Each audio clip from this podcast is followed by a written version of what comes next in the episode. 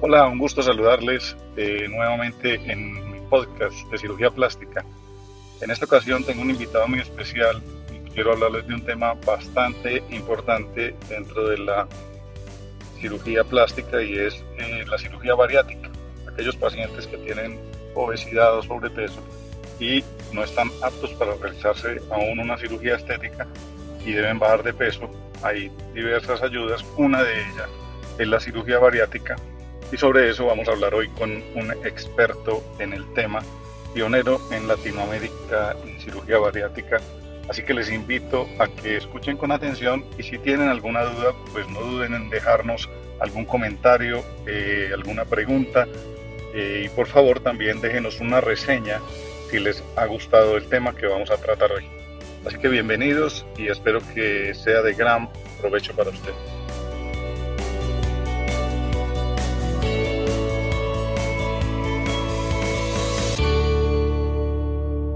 Hola, muy buenas noches. Eh, estoy saludándoles desde acá, desde mi casa. El día de hoy eh, tengo un live muy especial en el cual vamos a estar conversando con el doctor Carlos Alberto Lopera, que es un cirujano general dedicado principalmente al área de la cirugía bariátrica, no necesariamente únicamente a eso, sino que también se dedica a, otras, a otro tipo de cirugías y hoy vamos a conversar con él debido a que pues hay un auge bastante grande de estas cirugías y ahí está llegando en este momento. Vamos a saludar al igual que quiero darle las gracias a todas las personas que están a esta hora conectadas y que pues están interesadas en escuchar y en oír al doctor Carlos. Carlos, buenas noches. Muchas gracias por la invitación, muy contento de estar aquí contigo. Carlos, qué bueno que estás con nosotros. Pues eh, primero que todo quiero eh, presentarte. Yo eh, estaba hablando que eres un cirujano general principalmente dedicado a cirugía bariátrica, pero realmente pues no estás dedicado solamente a eso, sino que te dedicas también a, otras áreas. Yo quisiera, si nos pudieras hacer como un pequeño y corto recuento de, tu formación y ejercicio, ¿cómo ha sido, Carlos, por favor? Bueno, como dijiste tú, yo soy cirujano general, egresado de CES, hace la bicoca de 22 años y desde hace 20 años llevo trabajando en cirugía bariátrica.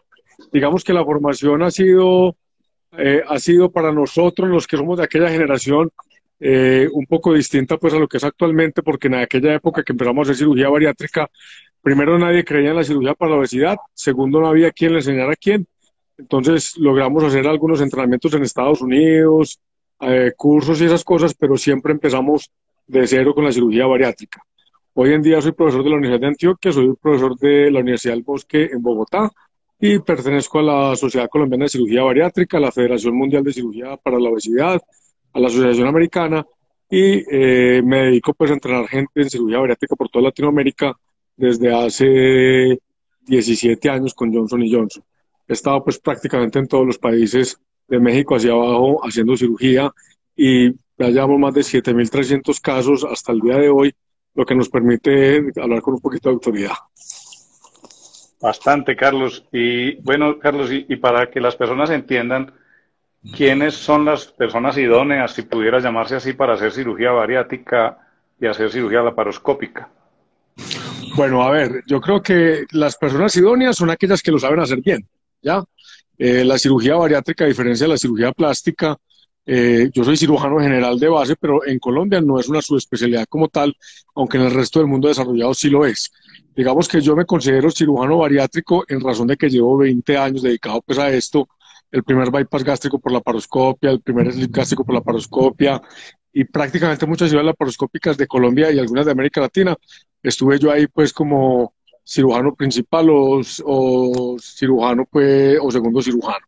En ese orden de ideas, yo pienso, Juan, que para ser cirujano bariátrico se requieren varias cosas. Primero, lo que dijiste ahorita, ser cirujano laparoscopista, que tenga muy buen entrenamiento con muy buena destreza. Y segundo, ser una persona que ame la cirugía para la obesidad. Yo creo que nos tenemos que salir del concepto de que es que el gordito está gordo por elección propia o por elección personal o porque no se cuida. Esto es una enfermedad y el que haga cirugía bariátrica lo debe ver como tal para poder ayudarle a estos pacientes. Y me gusta mucho la invitación porque ustedes como cirujanos plásticos hacen parte del complemento, o sea, la cirugía bariátrica debe ser realizada ojalá como grupo multidisciplinario. Muchas veces nosotros operamos el paciente, el resultado de la pérdida de peso es buenísimo, pero el paciente sigue con una autoestima baja pues porque no tiene la, porque tiene la piel colgando, porque tiene exceso de piel que le genera cierto, cierto rechazo a sí mismo. Entonces, tener, un, tener la voluntad de trabajar un ciudadano bariátrico en equipo es fundamental. Yo creo que esas son las tres condiciones más importantes, que vea la obesidad como una enfermedad, que esté dispuesto a trabajar en equipo y que tenga destreza en cirugía laparoscópica. Perfecto, Carlos. Eh, tocaste un punto bastante importante que yo también lo considero pues relevante en el tratamiento de la obesidad como una enfermedad y es el grupo multidisciplinario.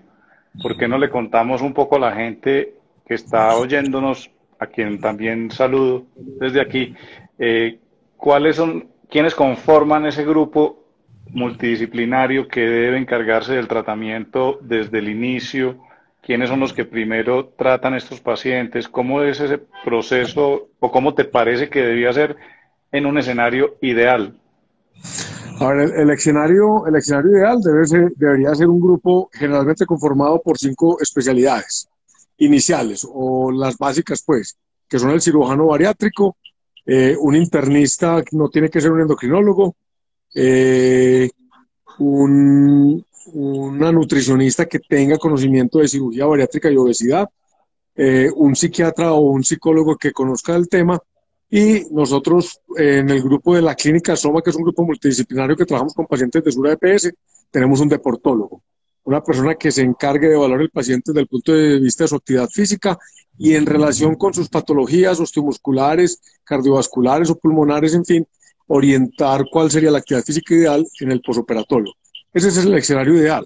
Desafortunadamente muchas veces en el ámbito particular no se no se cumple el escenario ideal pero generalmente yo le recomiendo al paciente que hagamos cierto, cierto tipo de estas cosas y hemos aprendido a recomendar actividad física y eso, pero si hay algún punto específico, uno le manda al del deportólogo, si el paciente tiene antecedente de depresión, lo hace ver primero el psiquiatra.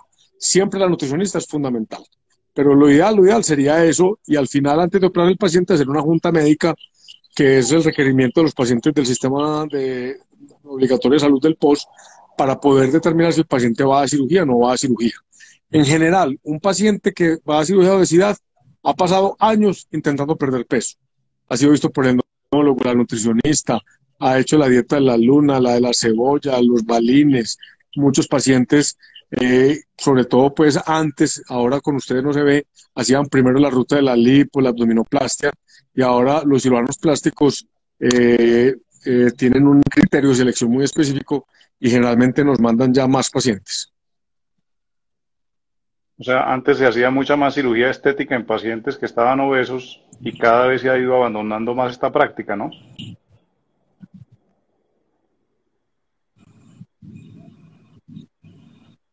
Hola Carlos, ¿me estás escuchando? Sí, escucho, te estoy escuchando perfecto.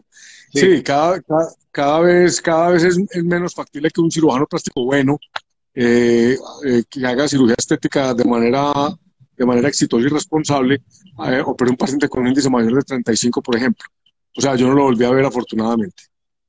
Sí, eso pues para quienes no saben, hace eh, unos años, que yo creería, creería yo que hace aproximadamente más de 10 o 15 años, pues se operaban pacientes que tenían índices de masa corporal de más de 30 y hoy en día prácticamente se ha convertido en un requisito para poder hacer una cirugía estética que los pacientes tengan un índice de masa corporal eh, inferior a 30. Cuéntame, los pacientes que sometes a cirugía, ¿en qué índices de masa corporal es como el más frecuente en que se encuentran? Bueno, eh, normalmente, eh, digamos que esto ha tenido una evolución. Sí, ¿me escuchas? Sí, sí, te escucho. Juan, ¿me estás escuchando? Ah, bueno, perfecto. esto ha tenido una evolución. Cuando empezamos a hacer cirugía bariátrica, la indicación era índice de masa corporal por encima de 35 con alguna comorbilidad. Y digamos que empezamos a ver que habían pacientes que tenían índices de masa corporal muy bajos, que tenían o una de dos condiciones o las dos. Uno, un paciente con índice 31, diabético, hipertenso, dislipidémico, con un infarto y una artrosis de rodilla. O sea, un paciente que tenía todas las condiciones relacionadas con el exceso de peso, que debía bajar de peso, pero que tenía un índice bajo. Entonces empezamos a ver que esos pacientes se podían operar hoy en día porque la cirugía es muy segura. O por ejemplo, vos Juan tenés una paciente que le hiciste una lipo, le hiciste unas prótesis mamarias, en fin, hace 8 años y está en 32. No sufre de nada, pero ha tenido dos balones, ha tenido la cirugía que tú le hiciste, ha usado Saxenda, eh, ha usado beta-HCG y logró tener un índice corporal de 28 mínimo y otra vez va en 32. Que son pacientes que ya en una lucha permanente y también es seguro operar esos pacientes con índice bajo. Lo ideal es no operar pacientes con menos de 30, a pesar de que en el mundo actual, sobre todo para los asiáticos, se hace cirugía metabólica, que es un sleeve, un bypass, en pacientes con índice de 28 hacia arriba, pero que sean diabéticos tipo 2. Y ese es un cambio que ha tenido la cirugía. Antes éramos bariátricos solamente y ahora somos cirujanos bariátricos y metabólicos. ¿Qué quiere decir esto? Con las mismas cirugías, con el cambio de la anatomía gastrointestinal, estamos logrando tratar pacientes con diabetes tipo 2 con tasas de remisión de hasta el 95%. Entonces ahí cambia el concepto. O sea, en índices bajos, en pacientes diabéticos tipo 2, se puede hacer el tipo de cirugías que estamos haciendo. Perfecto, Carlos. Y, tocando ese tema, eh, me gustaría contarles a las personas que nos están viendo cuáles son eh, esas, esas alteraciones metabólicas que se pueden llegar también a tratar y, curar o mejorar cuando los pacientes se someten a estas cirugías eh, bariátricas, porque sabemos que el sobrepeso trae unos efectos bastante grandes sobre las articulaciones, por ejemplo, sobre el sistema osteomuscular, pero quisiera que, pues tú que tienes tanta experiencia, me cuentes, digamos, cuáles son las más frecuentes alteraciones que sufren estos pacientes con obesidad mórbida. Juan, las comorbilidades más frecuentes que vemos son eh, hipertensión arterial, eh, que hacen una remisión después de la cirugía del 65% más o menos en promedio. Diabetes tipo 2, que con la cirugía es una remisión del 95%. Apnea del sueño remiten el 98%. Y de ahí en adelante hay otra gran cantidad de comorbilidades, el reflujo gastroesofágico, está la colelitiasis y los problemas osteoarticulares son bastante, bastante importantes y uno de los principales remetidores son los ortopedistas de prótesis, que si el paciente no baja de peso, no es candidato a una prótesis. Recientemente he estado viendo pacientes con enfermedades renales que requieren trasplante y los excluyen de la lista de trasplantes por tener índice mayores de 35. Y logramos operarlos y ya tengo ocho pacientes en lista de trasplantes afortunadamente. O sea, en general el síndrome metabólico está relacionado más con la dislipidemia, sobre todo con la diabetes y digamos la hipertensión. Y de ahí en adelante se viene una cantidad de comorbilidades importantes, sobre todo la diabetes tipo 2, todos sabemos que afecta demasiado el metabolismo y el estado de salud de los pacientes. En general, eso disminuye de manera importante estas comorbilidades. Y hay una muy importante que es la depresión. Eh, los pacientes tienen altos índices de depresión que está relacionado con su percepción de su, de su, de su imagen, de su propia imagen. Entonces, para uno es maravilloso ver cuando un paciente después de un año o año y medio casi siempre llega y eh, después de haber perdido 40, 50 kilos de peso, llega después de haberse hecho la dermolipectomía abdominal, con sus, una mujer con sus prótesis mamarias, a veces con la, la, la braquiplastia, la, la plastia de las piernas, y llegan con un empoderamiento, con un cambio de actitud. Las historias de vida son impresionantes, pues.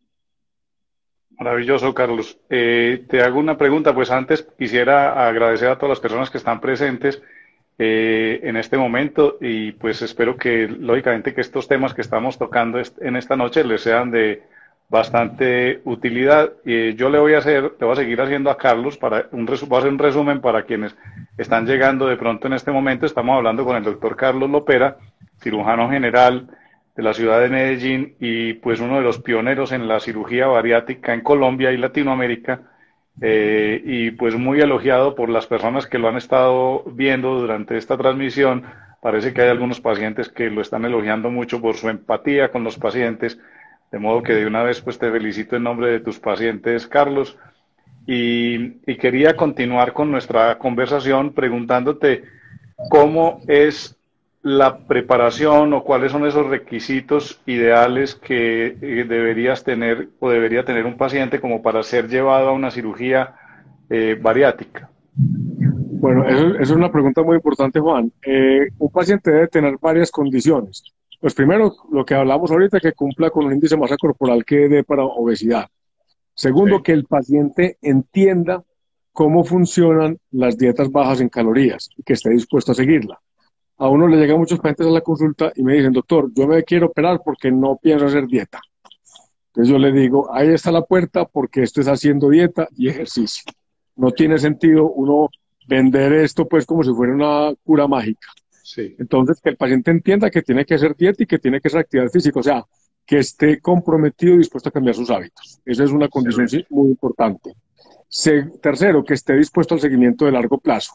Y eso es una cosa que nos ha enseñado esta pandemia de alguna manera, y es que los pacientes que venían de fuera del país o que eran de otras ciudades, a uno se le perdían porque no iban a revisión, usted le mandaba los exámenes, no los llamaba, no le mandaba los exámenes, y ahora con esto la virtualidad, parte de la consulta de mantenimiento, por decirlo de alguna manera, es que el paciente te manda por mail los exámenes, hacemos una videoconsulta y el seguimiento a largo plazo es súper importante, porque la idea es que el paciente pierda peso, pero de manera saludable.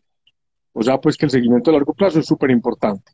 Cuarto, que tenga dos condiciones importantes, es que no sea abusador de drogas ni alcohol. O sea, que no tenga ningún tipo de adicción que le impida modificar de manera importante sus hábitos. Por ejemplo, Maradona era un paciente abusador de drogas y alcohol que se hizo un bypass gástrico y todos vimos cómo fue su evolución en el tiempo, que no fue nada, nada bueno. Y lo otro es que el paciente eh, es que el, paciente no tenga de pronto una alteración sanguínea como una hemofilia o algo que pueda tener un riesgo quirúrgico muy alto. Una vez cumplidas estas condiciones, uno hace una valoración preoperatoria que en los casos normales, donde el paciente no tiene muchas enfermedades, se hace una endoscopia preoperatoria. Si vamos a trabajar con el estómago, pues que sepamos que el estómago está sano. Y lo segundo es hacer un examen prequirúrgico donde veamos cómo está el estado metabólico, que no esté hipotiroideo, que no tenga una diabetes descompensada, o sea, que no tenga pues como una alteración metabólica importante. Y de ahí en adelante, según las comorbilidades específicas del paciente. Si es un paciente con enfermedad coronaria, que el cardiólogo nos dé la autorización. Si es un paciente con una enfermedad pulmonar crónica, eh, ya sea pues por una apnea del sueño o porque fue fumador o porque tiene otra condición, que el neumólogo nos dé la autorización. Si es un paciente que ha tenido antecedentes de depresión o que está medicado para depresión, que el psiquiatra nos diga que se puede operar.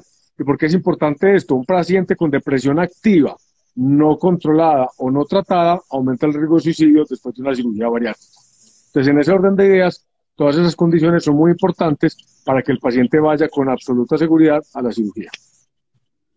Perfecto, o sea que cuando encontramos un paciente que tiene de pronto alguna de estas alteraciones, una adicción a alcohol, a drogas, o cuando tiene pues estas condiciones que has enumerado, entonces, lo usual es que primero haces un, pues digamos, lo remites para, para ver si realmente tiene esas aptitudes y, va a ser un buen paciente y si no es mejor no operarlo definitivamente. Sí, Juan, yo pienso que el caso que ponía de Maradona es un paciente que no tiene sentido pues operarlo. Por ejemplo, cuando yo estuve en Estados Unidos haciendo eh, un entrenamiento en la paroscopia avanzada, coincidió con que me encontré con que uno de mis profesores era uno de los tres centros, estoy hablando del año 2000, o sea, ayer, eh, era uno de los tres centros de los Estados Unidos donde la FDA había autorizado para probar la banda gástrica. Que la banda gástrica se dejó usar desde hace muchos años porque fue un fracaso.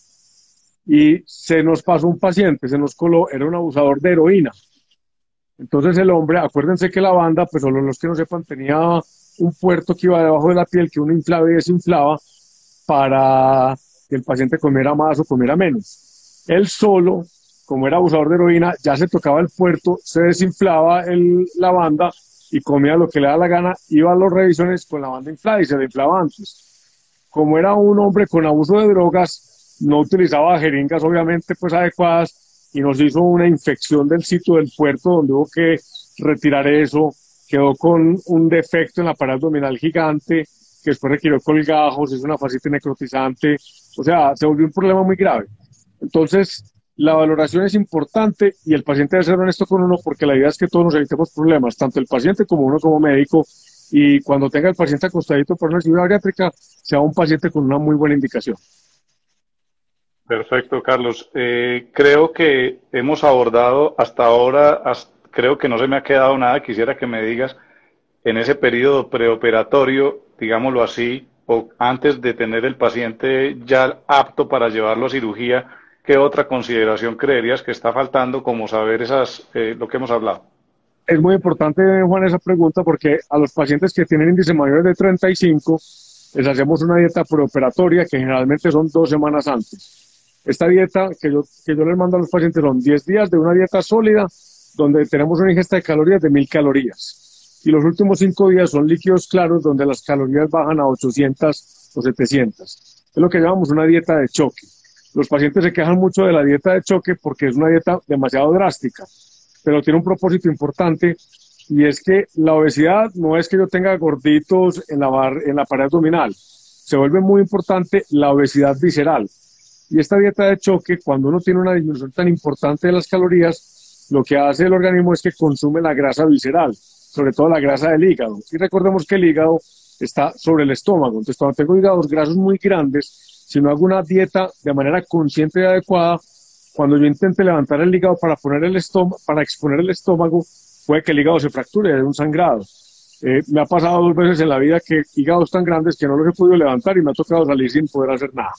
Entonces, esa dieta preoperatoria es muy importante y es importante, y se lo digo a los pacientes, cuando usted ya está con fecha de cirugía, no tome la actitud de decir, bueno, como me van a operar en 15 días, a comer. me voy a comer lo que se me atraviese, me voy a enrumbar, voy a beber, nada. O sea, yo pienso que el cambio debe ser desde antes. O sea, cuando usted está comprometido consigo mismo, o sea, dar un regalo de vida, que esto es un regalo de vida, debería empezar a modificar sus hábitos. Hombre, voy a empezar a hacer ejercicio, voy a comer saludable, voy a tener una conciencia de que me debo cuidar y eso va a hacer que tanto las cirugías intraoperatorias como el postoperatorio sean mucho mejor. Un paciente que está comprometido con el cambio de sus hábitos cuando ya está operado es mucho más fácil. Entonces, por eso podríamos decir que una intervención psicológica en este tipo de personas es fundamental. Yo creo, Juan, que es muy importante, pero uno ve pacientes de pacientes, hay pacientes que vienen con una voluntad de cambio impresionante. Yo tengo pacientes que con la dieta preparatoria me pierden 10 kilos. O sea, eh, inclusive me dicen, doctor, yo la quiero empezar ya, eh, un mes antes. No, no la empieces ya. Empieces a cuidar, empieces a comer saludable, deje el azúcar, trate de no comer fritos, disminuya el consumo de harinas de manera importante y enfóquese más en alimentos como las verduras y el consumo de fibra. Evite las gaseosas. O sea, si uno logra hacer ese cambio desde antes, eh, el postoperatorio va a ser mucho más fácil y el resultado de largo plazo va a ser muchísimo mejor. O sea, el paciente, yo tengo pacientes, o sea, tengo pacientes que no corrían una cortina como se dice vulgarmente. Ya he corrido maratones con dos de, medias maratones con dos de ellos. Hay una que se volvió triatlonista. O sea, si me entendés, cambia tanto el chip que se vuelve un autocuidado y eso sería lo ideal. Hay pacientes que no lo logran hacer, pero no porque el paciente no tenga voluntad, sino porque hay, hay, circunstancias alrededor de la familia, el trabajo, en fin, que se dificulta, pero el escenario ideal sería ese. Excelente, Carlos. Bueno, creo que hasta ahí ya hemos abordado, digamos, ese paciente que es el apto, el que tiene las condiciones, cuáles son las contraindicaciones. Creo que hemos abordado muy bien esa parte preoperatoria. Ahora, Carlos, ¿cuáles son las cirugías que se le puede ofrecer a los pacientes eh, que están con obesidad? ¿Qué tipos de cirugías existen? Bueno, digamos que las dos cirugías más famosas que existen o las más importantes o principales que existen en el mundo son dos. El bypass gástrico, que es considerado el estándar de oro de la cirugía bariátrica, y lo que se conoce ahora como el slip o la manga gástrica.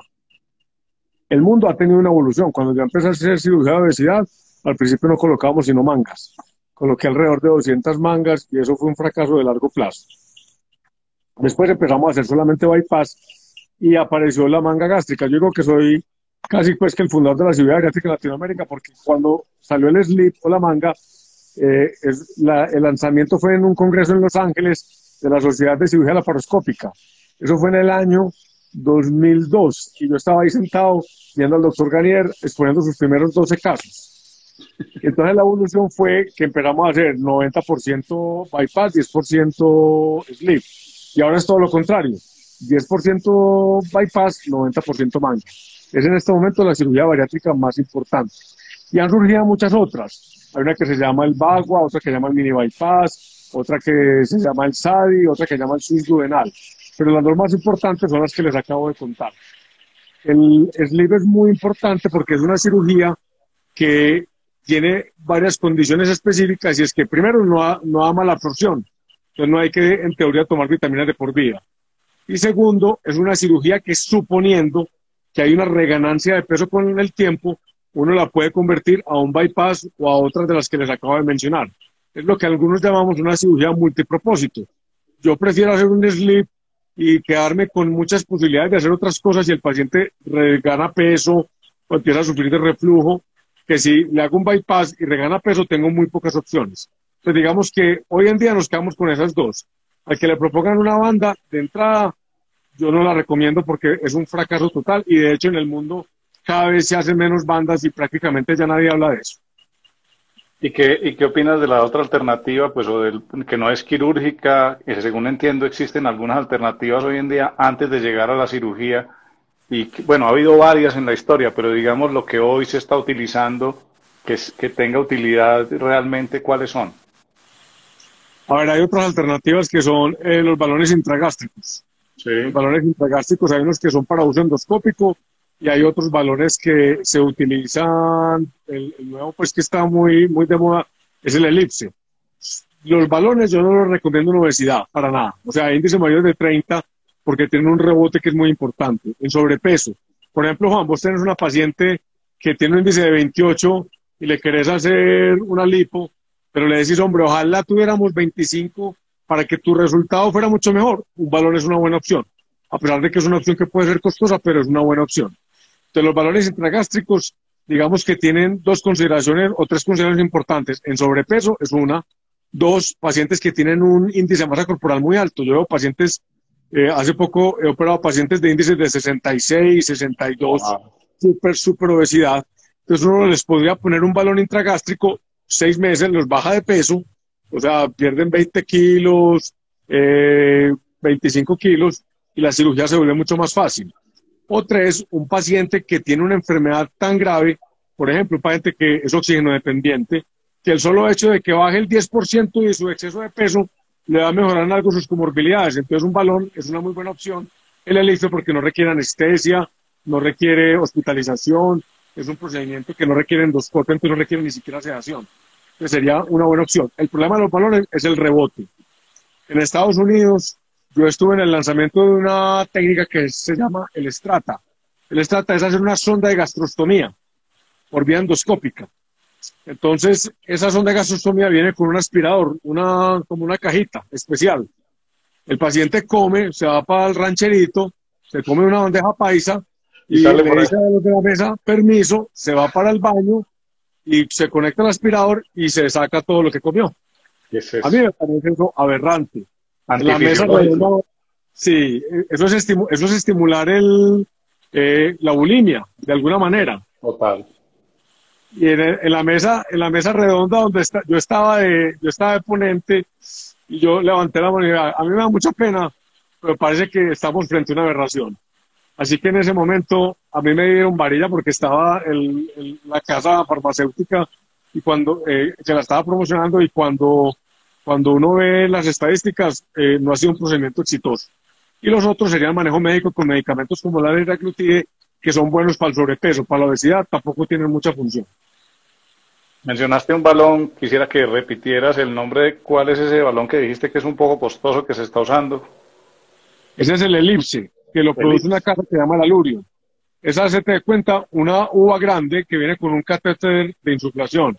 El paciente, uno se lo pone eh, atrás en la lengua, él se lo traga, eh, tiene unas marcas, cuando llega la tercera marca ya debe estar en el estómago, se toma una radiografía y si está eh, bien posicionado, lo inflamos con 550 centímetros cúbicos. Una vez inflado, se toma una segunda radiografía, se verifica que sigue en posición y estando en posición vuelve, ya se desconecta y el balón tiene una duración de 16 semanas en promedio. A las 16 semanas la válvula se deshace él se desinfla solo y sale por la materia fecal. El 50% de los pacientes no se da cuenta que lo eliminaron siquiera. Entonces es una opción muy buena, pero en sobrepeso. Si vos tenés un índice bueno, eventualmente con índice hasta de 32, pero si vos tenés desde 35 hacia arriba, te vas a quedar generalmente a mitad de camino porque tu pérdida de peso en promedio va a ser entre 8 y 15 kilos.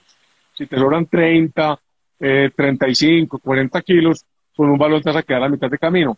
Y el problema de los valores puede ser el rebote, que perdiste 15, 20 kilos, que me ha pasado, y el paciente, después de haber perdido 15 kilos, sube 20, 22. Entonces, eso es importante. Todo tratamiento, independiente de que sea, la gente tiene que tener en mente, Juan, y yo pienso que vos se lo decís también a tus pacientes, cuando les haces una lipo, cualquier procedimiento estético, dieta y ejercicio. Yo les digo, poquito tiempo, solamente hasta que se muera. Solamente ese ratico tiene que hacer dieta y ejercicio. Claro, así es. Muy bien, Carlos. Entonces, hablando ya de, estamos del momento quirúrgico, mencionaste el sleeve y el sleeve y, el bypass. Entonces, pues los índices de masa corporal que no son demasiado elevados, se indica el sleeve y en mayores, entonces aún sigue utilizándose el bypass. Eh, quiero que le expliques un poquito a quienes nos están oyendo. Mencionaste rápidamente un tema de mala absorción y cuál es la necesidad después de una de estas dos cirugías de mantener un tratamiento a largo plazo de suplementos, etcétera. ¿Cómo es eso? Por favor, explícalo. Bueno, entonces, eh, digamos que los procedimientos se dividen en dos grupos grandes, restrictivos, donde se disminuye la capacidad de comer, de volumen, y los eh, combinados que son restrictivos y malabsortivos, como el bypass. Entonces, uno con el bypass fabrica un estómago muy pequeño, de más o menos 3 onzas, y a ese estomaguito le conecta directamente el intestino delgado. Cuando el alimento llega directamente al intestino, ese intestino no está diseñado para recibir la comida de esa manera. Entonces hacen una cosa que llaman un síndrome de malabsorción. Y el propósito de ese síndrome de malabsorción es que las calorías no se absorban completo y eso optimiza la pérdida de peso. Y digamos que en eso hay que tener en mente una evolución. Yo en índices de masa corporal, inclusive altos, utilizo la manga. ¿Por qué? Si tengo un paciente con un índice de 59 o 60 o incluso de 55, le digo, vamos a hacer una manga, vamos a hacer un slip como un procedimiento de primer paso. ¿Qué quiere decir eso? Le hago un slip, esperamos un año y vemos cómo es su pérdida de peso. Si por decir algo le sobran 70 kilos y me pierde 30 nomás, nos quedamos a mitad de camino, ese slip lo convierto a un bypass modificado que se llama un Bagua, un SADI, en fin. Pero si el paciente, tengo pacientes que me han perdido con, solamente con el slip 70 kilos. Entonces, el 80% de los pacientes en enfoque de dos pasos se quedan con el slip.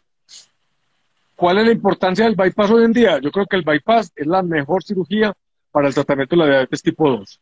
Si un paciente tiene un índice de 35 y es diabético tipo 2 de hace cuatro años, está utilizando insulina y tiene reserva pancreática, le hago un bypass. O sea, digamos que esa es la diferencia grande. El bypass nos puede producir remisiones de la diabetes hasta en un 95% de los casos. Entonces es muy buena cirugía para los diabéticos tipo 2. Y la manga es una cirugía que puede ser incluso en índices de masa corporal altos como una estación inicial antes de hacer un bypass de alguna manera sabiendo que el paciente puede llegar a tener pérdidas de peso muy buenas. Ya. Carlos, en, en, cuál, en estos casos, pues yo, yo pues he tenido algunos pacientes que vienen después no solamente de cirugías bariátricas, sino también de unas dietas bastante fuertes que han hecho y pierden grandes cantidades de peso. ¿Y qué consideras, digamos, en cuanto al estado nutricional de esos pacientes? Porque a veces yo veo que vienen, no vienen en óptimas condiciones a pesar de que hayan perdido peso, entonces no vienen, ya es con un, un problema de malnutrición. ¿Cuál es la experiencia que tienen con ese tema? A ver, Juan, yo como estoy dedicado a esto toda la vida, yo creo que en eso soy bastante juicioso y trato de que los pacientes tengan seguimiento de largo plazo. Entonces, los tres primeros meses a los pacientes les mandamos un complemento de proteína y generalmente deben consumir 25 gramos de proteína adicional a lo que comen en la alimentación y eventualmente a los tres meses, si uno ve que la ingesta de proteína es baja, se los prolongo por seis meses. E independiente de la técnica de cirugía bariátrica que haga, todos mis pacientes el primer año consumen multivitaminas y vitamina B12.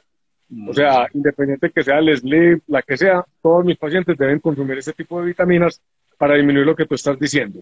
En el seguimiento de largo plazo, y lo que te decía ahorita, es muy importante que el paciente pierda peso, pero que pierda peso de manera saludable. Entonces yo a partir de más o menos el tercer mes les estoy mandando albúmina, prealbúmina, vitamina B12, ácido fólico, les estoy mandando vitamina D en sangre, calcio, o sea, eh, colesterol, triglicéridos, cómo está la glicemia, cómo está la movilidad glicada. Y en razón de si uno ve un déficit, hombre, se te bajó la vitamina B12, vamos a intensificar vitamina B12. Tener la proteína bajita, aumentamos el aporte de proteína. Y eh, en, eso, eh, en esa estrategia logramos evitar que los pacientes lleguen con malnutrición. Es muy importante para vos recibirme un paciente que yo te remita después de un año, año y medio de pérdida de peso, que te llegue con una albúmina ojalá mayor de 4 y con una prealbúmina mayor de 20. Si vos le haces algún tipo, le haces una dermolipectomía, ese paciente te hacer una licencia, se te va a infectar. Entonces, es muy importante la nutrición y la parte de la actividad física nos va a mejorar que el paciente aproveche los aportes nutricionales. Para mí las multivitaminas son súper importantes. Excelente. Bueno, hay muchas personas que están haciendo preguntas acerca de precios de cirugías y acerca de algunas dudas muy puntuales que de pronto algunos pueden tener. Yo les quiero invitar, además que les voy a, contar también algo, que eh, con el doctor Lopera recientemente estamos realizando pues una alianza en la cual pues algunos pacientes, quienes deseen, quienes lleguen a mi consultorio, o quienes lleguen a una, eh, una presentación como la que hoy estamos haciendo y quieran resolver alguna duda o inquietud puntual, pueden utilizar el link que ustedes encuentran en mi biografía y a través de ese link nosotros remitiremos las preguntas que tengan ya puntuales al doctor Lopera y él va a estar eh, contestándole pues esas inquietudes. De modo que hoy estamos hablando de un tema ya como más general no estamos propiamente haciendo pues la resolución de todas estas inquietudes, sino que quería hoy abordar y en otra ocasión podemos volver a hablar, pero quería hablar más en general de este de esta de estos tratamientos porque muchas veces existen muchas inquietudes, así que pues de eso se trata esta conversación que estamos teniendo con el doctor Carlos Lopera, cirujano general y bariátrico precursor de la cirugía bariátrica en Latinoamérica esa es la, buena nueva que les tenía a las personas que nos están viendo en esta noche. Bueno, Carlos, quería pasar a un punto que preguntan y cualquier paciente lo tendría como una inquietud bastante grande y es cómo se hacen o estas cirugías, cuánto se demoran, dónde se tienen que hacer, en qué ambiente se deben hacer, cuánto, cuánto se demora en quirófano, digámoslo así, y en la hospitalización estos pacientes. Bueno, Juan, esto ha tenido pues una evolución. La primera cirugía bariátrica que hicimos aquí en Medellín eh, nos demoramos casi seis horas. O sea, eh, eso, es lo, que hace parte de lo que se llama la experticia y, la curva y la curva de aprendizaje. Hoy en día una cirugía bariátrica, sea bypass o sleep, se demora dos horas, desde que el paciente entra al quirófano y sale del quirófano. Eh, digamos que la cirugía tiene varias condiciones de hacer en qué sitios. Si es un paciente de bajo riesgo, sin comorbilidades, se puede hacer en un nivel 2 sin ningún problema, eh, como en los ambientes donde ustedes operan.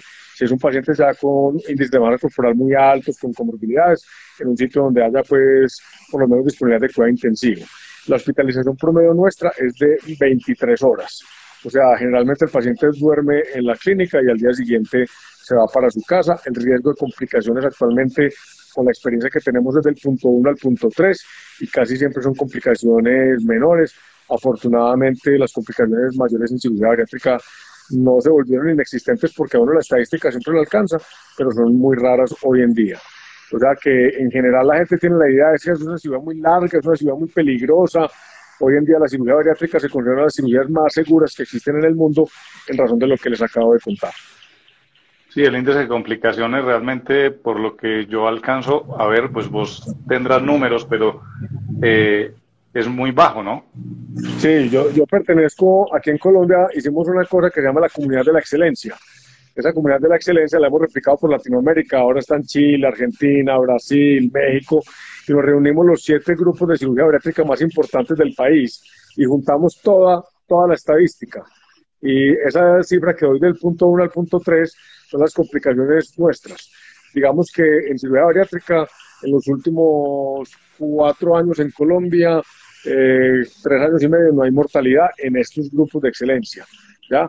O sea, pues que o sea, lo digo pues con el corazón en la mano, pues no porque quiera convencer que la gente se opere, sino que en general cuando usted va donde el cirujano que es, él se opera en el sitio indicado, con, con todas las condiciones, lo más probable es que le vaya bien.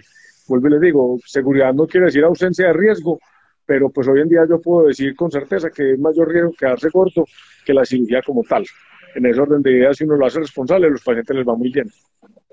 Excelente, Carlos. Otra pregunta que quería hacerte es un paciente que, por ejemplo, viene del exterior para hacerse una cirugía como esta, eh, ¿cuánto consideras que es el tiempo que debe permanecer, el tiempo de recuperación de esa cirugía después, el posoperatorio? ¿Cómo, cuántos ¿Cuánto tiempo debe permanecer en el país? Pues lo ideal, lo ideal es que el paciente estuviera desde que llega hasta que se va dos semanitas. Cuando el paciente ya sabe uno que va a venir, generalmente tenemos quirófanos reservados, ya hemos hecho una teleconsulta, ya el paciente ha enviado exámenes. Eh, generalmente si no se ha podido hacer una endoscopia de donde viene la hacemos pues casi que se baja el avión y se va para la sala de endoscopia. O sea, tenemos pues como toda la logística planeada para que esté entre 8 y 10 días en el posoperatorio hay que tener en cuenta, y, es una cosa que, hemos aprendido los anestesiólogos, si es un vuelo eh, dentro del mismo continente, ojalá estar 48 horas en tierra después del vuelo para disminuir los riesgos de trombosis venosa y, otras de, trombosis venosa profunda y otras alteraciones. Y si es un vuelo transatlántico, si viene por ejemplo de Europa, lo ideal es que, ideal es que sean por lo menos 72 horas de haber llegado pues al país. Y en el postoperatorio, por lo menos entre 8 y 10 días como mínimo, pues, y ya les entregamos el plan de mantenimiento para el año siguiente, que es con dieta y los exámenes de control y las citas cada tres meses, pues, para ver cómo va la parte nutricional. Perfecto, Carlos. Eh, yo desde hace un tiempo para acá vengo viendo que eh, has tenido un incremento en la actividad en, en redes sociales. Eh, quería saber ¿Por qué tomaste esa decisión de hacerlo y cómo ha repercutido eso en el tratamiento de tus pacientes? ¿Cómo lo has visto? ¿Qué, te motivó y cómo te ha ido? A ver, Juan, yo creo que, que, me motivó. Pues yo no tenía redes sociales hasta hace dos años, pues, o tres. Eh, ¿Qué me motivó? Y es que uno tiene que ir evolucionando como va evolucionando el mundo. Eh, pues, modestia aparte, pues, yo creo que en mi oficio me mantengo pues en el, en el tope de, la, de las técnicas, de los equipos y esas cosas, pero hacía falta como crear este espacio para uno estar más disponible para los pacientes, que la gente pueda preguntar de primera mano.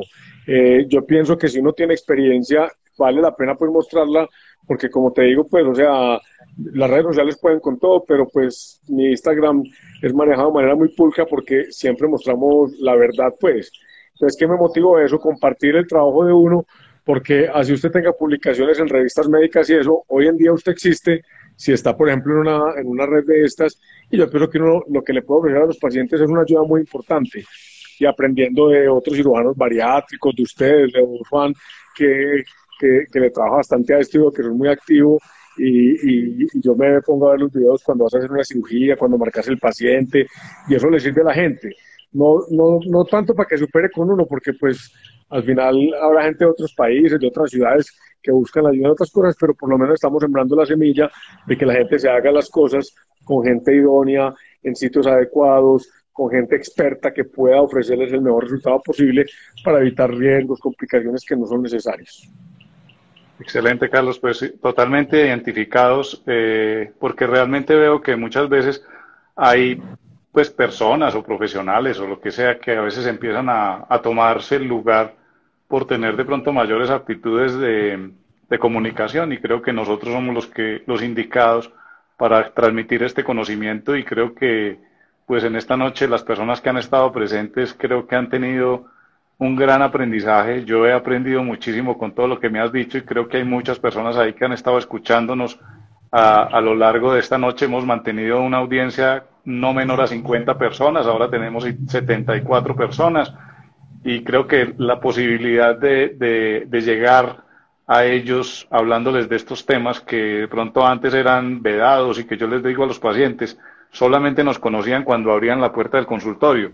Hoy en día la persona nos conoce, aquí en la pantalla tenemos 70 personas, probablemente no se van a operar, pero de pronto tienen a alguien que conocen que tiene una necesidad, una duda, una inquietud y pues nosotros tenemos eh, pues más que las puertas abiertas, nuestras redes abiertas para que ellos eh, consulten, pregunten eh, con alguien que por lo menos sin ufanarnos, pues consideramos que tenemos la formación para hacerlo, ¿no, Carlos? Sí, total, Juan. O sea, vos sos un cirujano plástico de un nombre, eh, de un nombre muy alto y, y, cuando uno está con vos alrededor de los quirófanos, el trato con el paciente, la disposición con los colegas, con el personal que le ayuda a uno, o sea, en esa pulcritud, pues no solamente en, en, la parte quirúrgica o técnica, sino en, en, tratar todo el equipo que nos ayuda, a mí me parece que eso es súper importante. Lo que yo te decía, hay, hay 70, 80 pacientes, personas que se han conectado, son 80 semillas, donde vuelvo y te digo, puede que no se hayan operar con nosotros o que estén haciendo su proceso a través de su asegurador, de su EPS, qué sé yo, pero que se pueden meter a nuestras redes y ver, a ver, la cirugía tiene esta preparación, el intraoperatorio es este, el posoperatorio tengo que esperar esto, o sea, es, es, a mí me parece que la educación es muy importante, esta es una herramienta que se nos ha puesto, yo todavía he sido educador eh, en cirugía y, y, he tenido residentes, he entrenado más de 500 residentes durante toda mi, durante toda mi carrera. En cirugía laparoscópica básica avanzada y en cirugía bariátrica he entrenado en Latinoamérica 22 mm, grupos o sea, pues que yo pienso que es el momento no solamente de entrenar a los médicos, sino de entrenar a los pacientes, que los pacientes sepan hacia dónde van, tengan claridad y eso me parece que es fundamental porque no solamente es para ellos, sino que nos facilita también el trabajo a nosotros. Un paciente bien informado de primera mano para nosotros es una tranquilidad muy grande.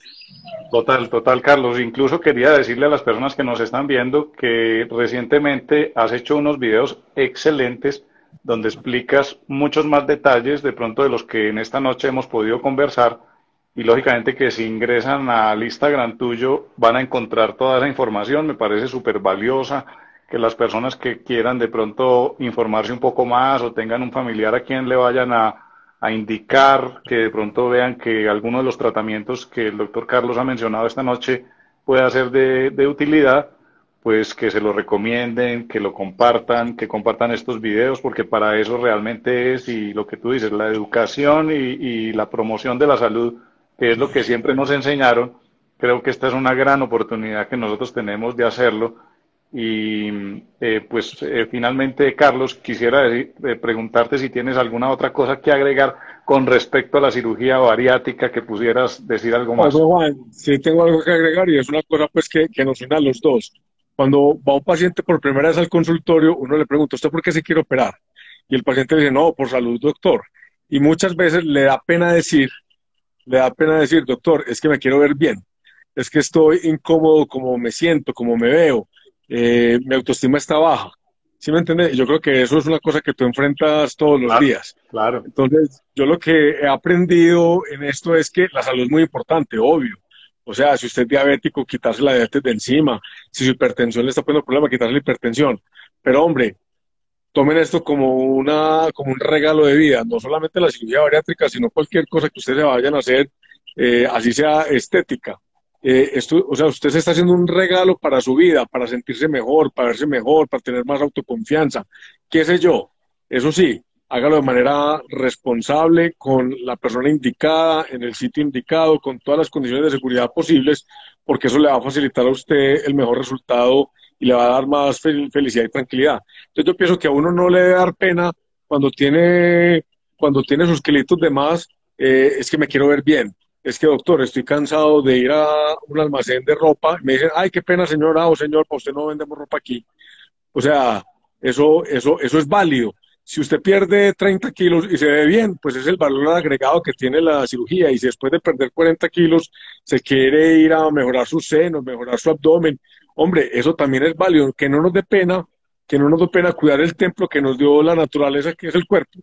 O sea, eh, el cuerpo se cuida no solamente echándose cremas y haciéndose masajes, el cuerpo se cuida teniendo un peso saludable, haciendo actividad física regular y sintiéndose bien con uno mismo. Yo pienso que eso es válido, Juan, y yo pienso que vos manejas mejor ese tema que yo y creo que eso vale la pena. Bueno, Carlos, pues eh, antes de finalizar, darte las gracias por tu disposición para haber estado aquí conmigo conversando, haciéndote estas preguntas y compartiendo pues con tanto con mis seguidores como con los tuyos, porque veo que también hay muchas personas que te siguen, que están ahí escuchándote, que nos están escuchando esta noche. Hemos hablado con el doctor Carlos Lopera, cirujano general bariático, líder en Latinoamérica en procedimientos de cirugía bariátrica y pues nos ha aclarado una cantidad de dudas, e inquietudes que son las que yo como cirujano plástico le pude plantear y que muchas veces los pacientes también, porque finalmente me convierto como en un emisor de muchas preguntas que los pacientes me hacen a mí en la consulta y que yo pues acostumbro remitirle al doctor Carlos para que él sea quien les opere cuando tengan indicación.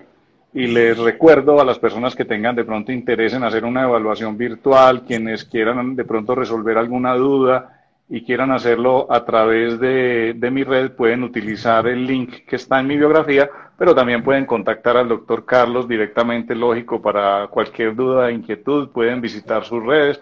Eh, Carlos, ¿estos videos los tienes montados en dónde? ¿En YouTube, en Instagram? ¿En dónde los montaste? Están montados en YouTube. Yo tengo una página que es www.carlosloperadoctor.com y ahí también está todos los videos completicos, pues, eh, para que los puedan ver ahí. Excelente, Carlos. En el Instagram está la página. Excelente, Carlos. Bueno, pues te agradezco muchísimo tu disposición y bueno, pues seguimos trabajando en pro de la educación de nuestros pacientes, Carlos. Así será, Juan. Un abrazo muy grande. Te agradezco mucho la, invitación, bastante productiva y seguimos juntos para adelante. Listo, Carlos. Una feliz noche y feliz noche a todas las personas que nos están viendo. Que descansen. Hasta pronto. Chao, chao. Chao, que descanses. Ha sido un verdadero placer presentarles el día de hoy al doctor Carlos Lopera. Espero que todos los temas que hayamos tratado hayan sido de gran utilidad para ustedes. Me encantaría que si les ha gustado me dejen una reseña o una valoración en las diversas plataformas donde podrá escuchar este podcast. Si este tema te ha gustado, también me encantaría leer tus comentarios y espero que pronto podamos resolver cualquier inquietud que quisieras preguntarnos a través de nuestros canales de Instagram o a nuestro correo electrónico doctor Quiero darle las gracias a Seba Sierra Music, quien ha sido el encargado de la edición y el montaje de estos podcasts.